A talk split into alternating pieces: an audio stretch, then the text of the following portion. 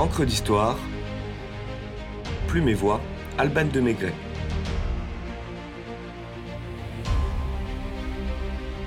Histoire de la petite reine, à bicyclette.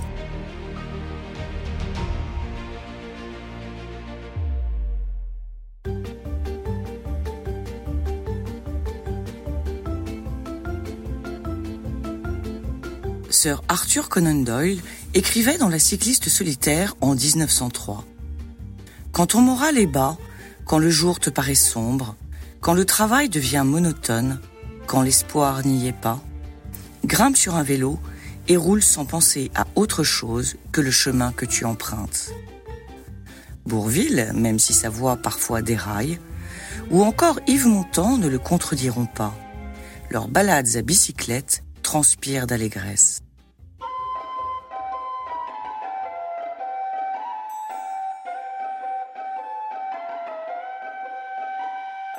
Des croquis attribués à Léonard de Vinci et datés de 1493 illustrent ce qui ressemble fort à notre vélo moderne. Mais l'authenticité des documents n'a jamais été prouvée.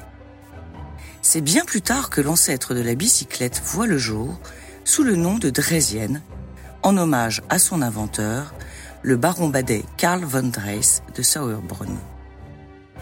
Présenté à Paris en 1818, la Drésienne est un engin de 40 kg doté de deux roues, d'un siège et d'un gouvernail qui permettent en fait de courir assis. Vingt ans plus tard, un forgeron écossais, Kirkpatrick Macmillan, a l'ingénieuse idée d'ajouter des pédales à la Drésienne. Il est enfin possible de rouler sans que les pieds ne touchent le sol. L'utilisateur pose ses pieds sur ses pédales et avec un mouvement de va-et-vient vers l'avant, actionne des tiges rigides fixées à des manivelles, elles-mêmes reliées à la roue arrière, permettant le mouvement vers l'avant. C'est en 1861 à Paris que les frères Pierre et Ernest Michaud inventent le système de pédalage rotatif alors fixé sur la roue avant. Leur vélocipède est une révolution et lance l'industrialisation de la bicyclette. Quelques années suffisent pour voir naître un salon commercial du vélo, des publications cyclistes et une course de 130 km entre Paris et Rouen.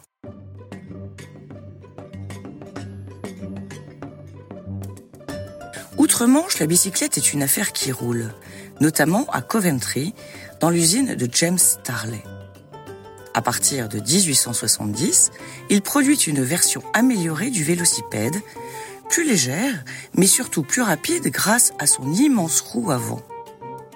En outre, Starley remplace les barreaux de bois ou de métal par des rayons de broche métallique sous tension, ce qui permet une meilleure absorption des vibrations et une plus grande résistance au choc.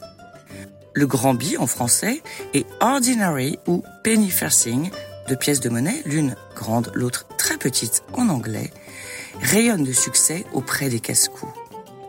L'engin s'adresse à une élite exclusivement masculine, capable d'une habileté quasi acrobatique et qui en redemande. C'est l'escalade. Pour contenter ses clients, l'entreprise de Starley augmente encore la taille de la roue avant dont le diamètre peut atteindre jusqu'à 1,50 m. Et qui, pour finir, aura raison du grand bi. C'est la dégringolade. La taille démesurée du grand bi est un frein à la démocratisation de la bicyclette. John Kem Starley, le neveu de James, qui travaille en tandem avec lui depuis 1872, l'a bien compris et entame une réflexion pour proposer un vélocipède utilisable par tous, y compris les femmes. En 1877, après une formation bien cadrée, un équilibre entre maîtrise technique et commerciale, et la bénédiction de son oncle, John monte sa propre entreprise avec William Sutton, The Starley and Sutton Company. Les affaires prospèrent sans que les efforts de John à améliorer ses bicyclettes ne s'essoufflent.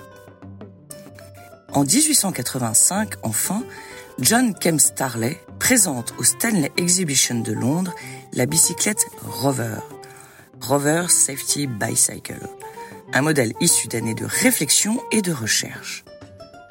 Ce vélo met le cycliste dans la bonne position par rapport aux pédales et à une bonne distance du sol.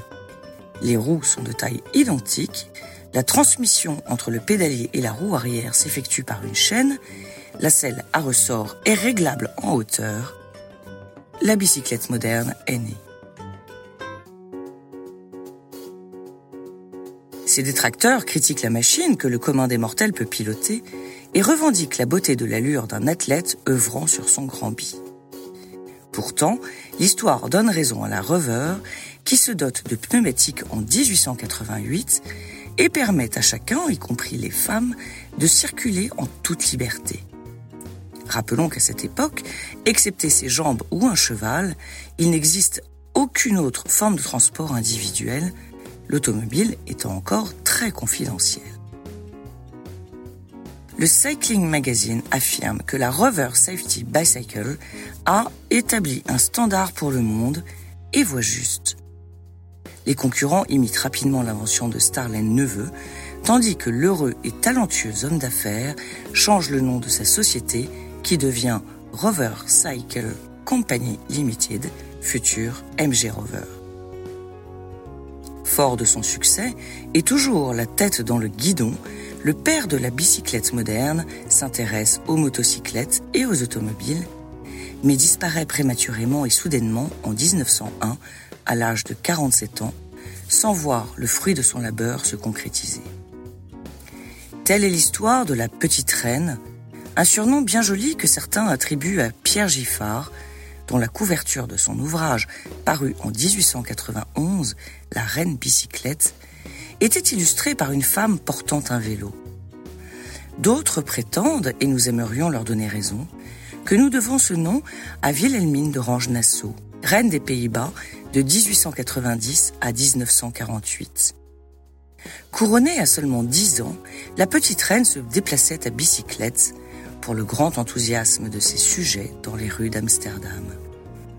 Capitale d'un pays où le vélo est roi, de là à amalgamer la cycliste et la bicyclette, il n'y avait qu'un tour de roue.